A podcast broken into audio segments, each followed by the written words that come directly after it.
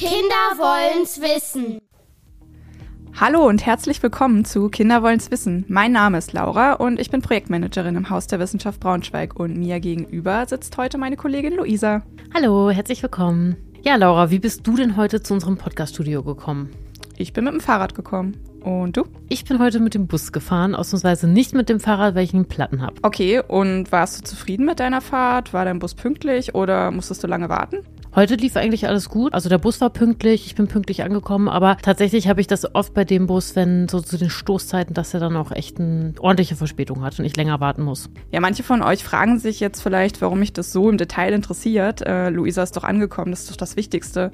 Und dass man mal auf den Bus warten muss, das kennt man ja, das ist halt so. Aber muss das wirklich so sein?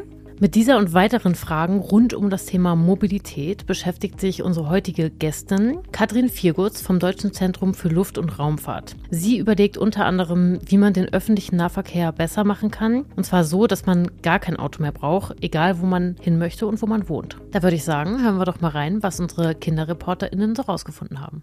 Liebe Zuhörerinnen und Zuhörer, willkommen beim Podcast zum Thema Mobilität. Unser heutiger Gast heißt Katrin Viergutz vom Deutschen Zentrum für Luft- und Raumfahrt. Hallo, ich bin Simon. Ich bin Jakob. Ich bin Leni. Hallo, ich bin Julius. Hallo, ich bin Jakob. Und ich bin der dritte Jakob. Hallo, ich bin Katrin Viergutz. Ich bin Mobilitätsforscherin am Deutschen Zentrum für Luft- und Raumfahrt DLR in Braunschweig. Wie kamen Sie zu Ihrem Beruf?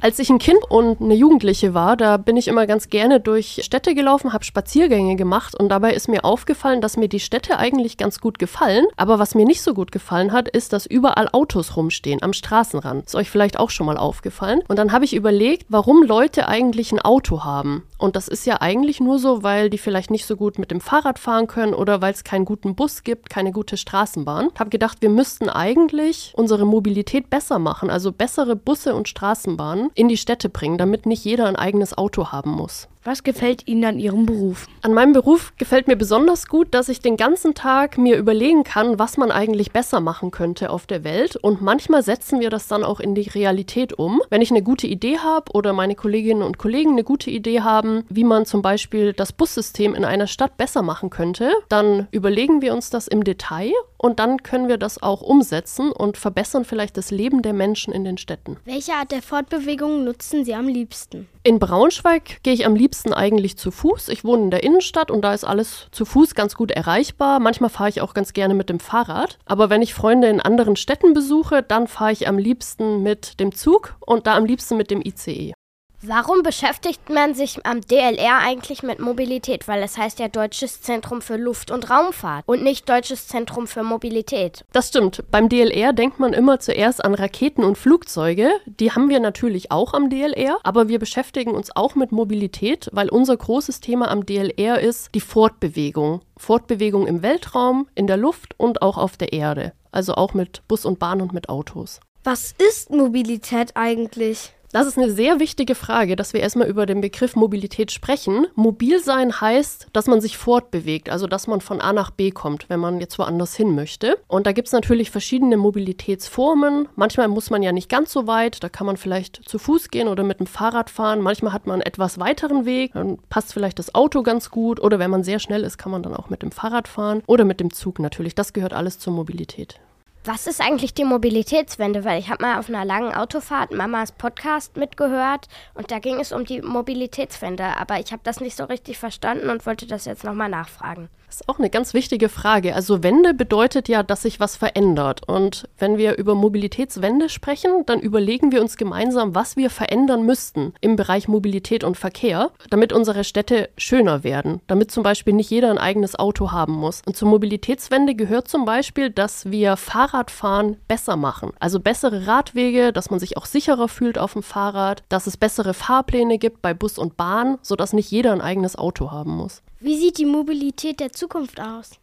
Ich glaube, in Zukunft wird es nicht mehr so sein, dass wir alleine im Auto sitzen, sondern ich glaube, es sieht dann in der Zukunft eher so aus, dass wir Fahrten mit anderen Leuten teilen. Das kennt ihr vielleicht schon, äh, habt ihr vielleicht schon mal ausprobiert. Es gibt sowas ähnliches wie ein Taxi, nur dass andere Leute mit drin sitzen. Das nennt man dann Ride Pooling oder auch On-Demand-Shuttle sind die Fachbegriffe. Und äh, da ist es so, dass man sich überlegt, dass es ja Menschen gibt, die zu einer ähnlichen Zeit in eine ähnliche Richtung fahren wollen. Und es wäre ja ganz sinnvoll, wenn die sich einfach zusammen ins Auto reinsetzen würden. Und das gleiche gilt auch für Carsharing. Das habt ihr bestimmt auch schon mal bei euch vor der Türe vielleicht gesehen. Da muss nicht jeder ein eigenes Auto besitzen, sondern man teilt sich das mit den Nachbarn oder mit fremden Leuten. Und wenn man es gerade braucht, dann benutzt man es. Und wenn man es gerade nicht braucht, dann kann es ja jemand anderes benutzen. Werden wir in Zukunft noch dieselben Fahrzeuge haben wie heute oder werden wir mit Drohnen durch die Luft fliegen?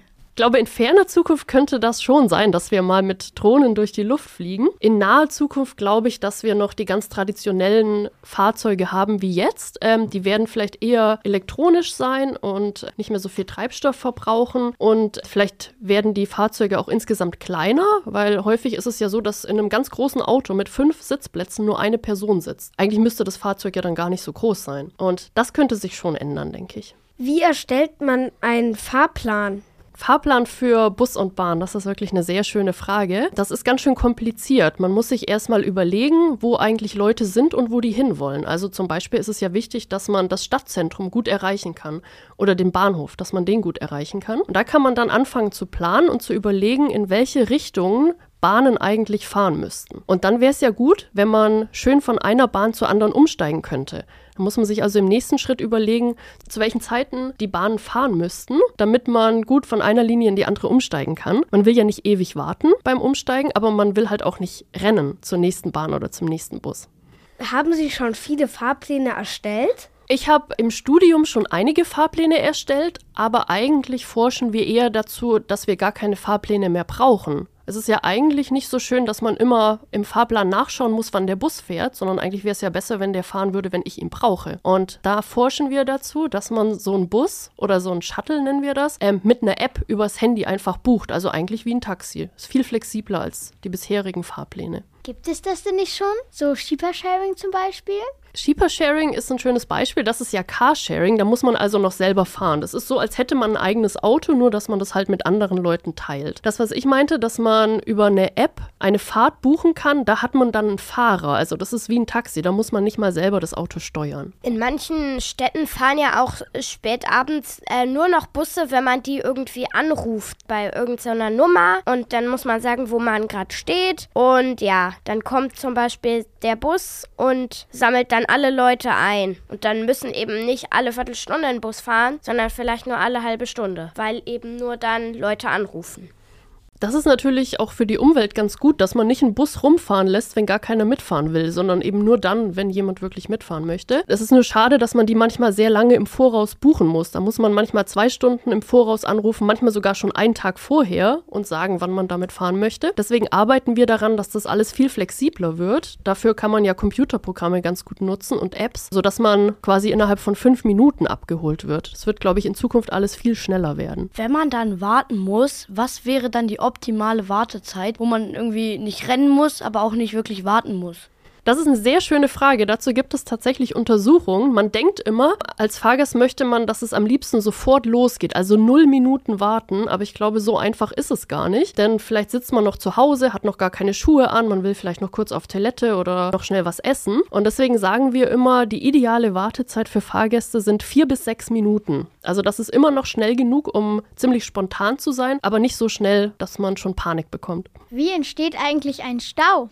Da gibt es natürlich unterschiedliche Ursachen. Äh, manchmal gibt es halt sehr große Baustellen und deswegen wird zum Beispiel ein Fahrstreifen auf der Autobahn reduziert, dann gibt es nur noch zwei Fahrstreifen und dadurch geht halt alles ein bisschen langsamer. Manchmal ist es auch so, dass ein Unfall passiert ist zum Beispiel, dadurch entsteht auch Stau. Und ganz besonders spannend finde ich immer den Stau aus dem Nichts. Den kann man sich gar nicht so richtig erklären. Das liegt einfach daran, dass Fahrzeuge in unterschiedlichen Geschwindigkeiten fahren. Der eine fährt ein bisschen schneller, der andere langsamer. Dann muss man leicht abbremsen, um nicht auf den nächsten drauf zu fahren und der hinter einem muss noch stärker bremsen dadurch und plötzlich ist äh, Stau entstanden, zwei Kilometer weiter hinten. Das ist auch eigentlich ganz interessant. Also ist das dann so zum Beispiel, dass immer praktisch sich so ein paar Autos auf dem Haufen sammeln und dann immer nur ein paar vorne wegfahren und deswegen ist man halt, wenn man hinterm Stau dran ist, man halt langsamer. Aber eigentlich löst er sich dann immer auf, wenn da nicht zu viele andere Autos dran fahren, oder? So kann man das sagen. Also aus Sicherheitsgründen kann man ja nur schnell fahren mit dem Auto, wenn man viel Platz vor sich und hinter sich hat. Und wenn die anderen Autos sehr nah dran sind, kann man nur langsamer fahren. Und dadurch geht es halt insgesamt langsamer voran,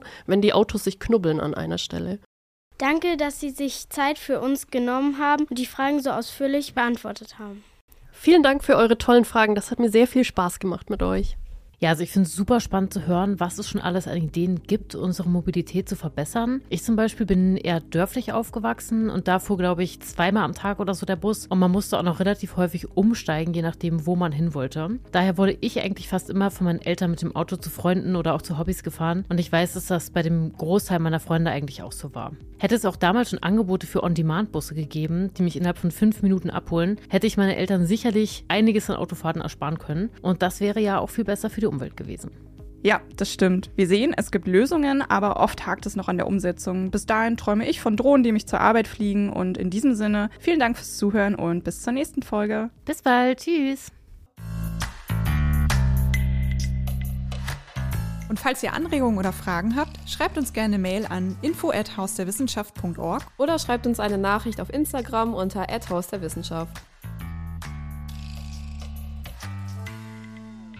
Kinder wollen's wissen ist ein Projekt vom Haus der Wissenschaft Braunschweig im Rahmen des Wissenschaftsjahres 2022 nachgefragt und wird gefördert vom Bundesministerium für Bildung und Forschung.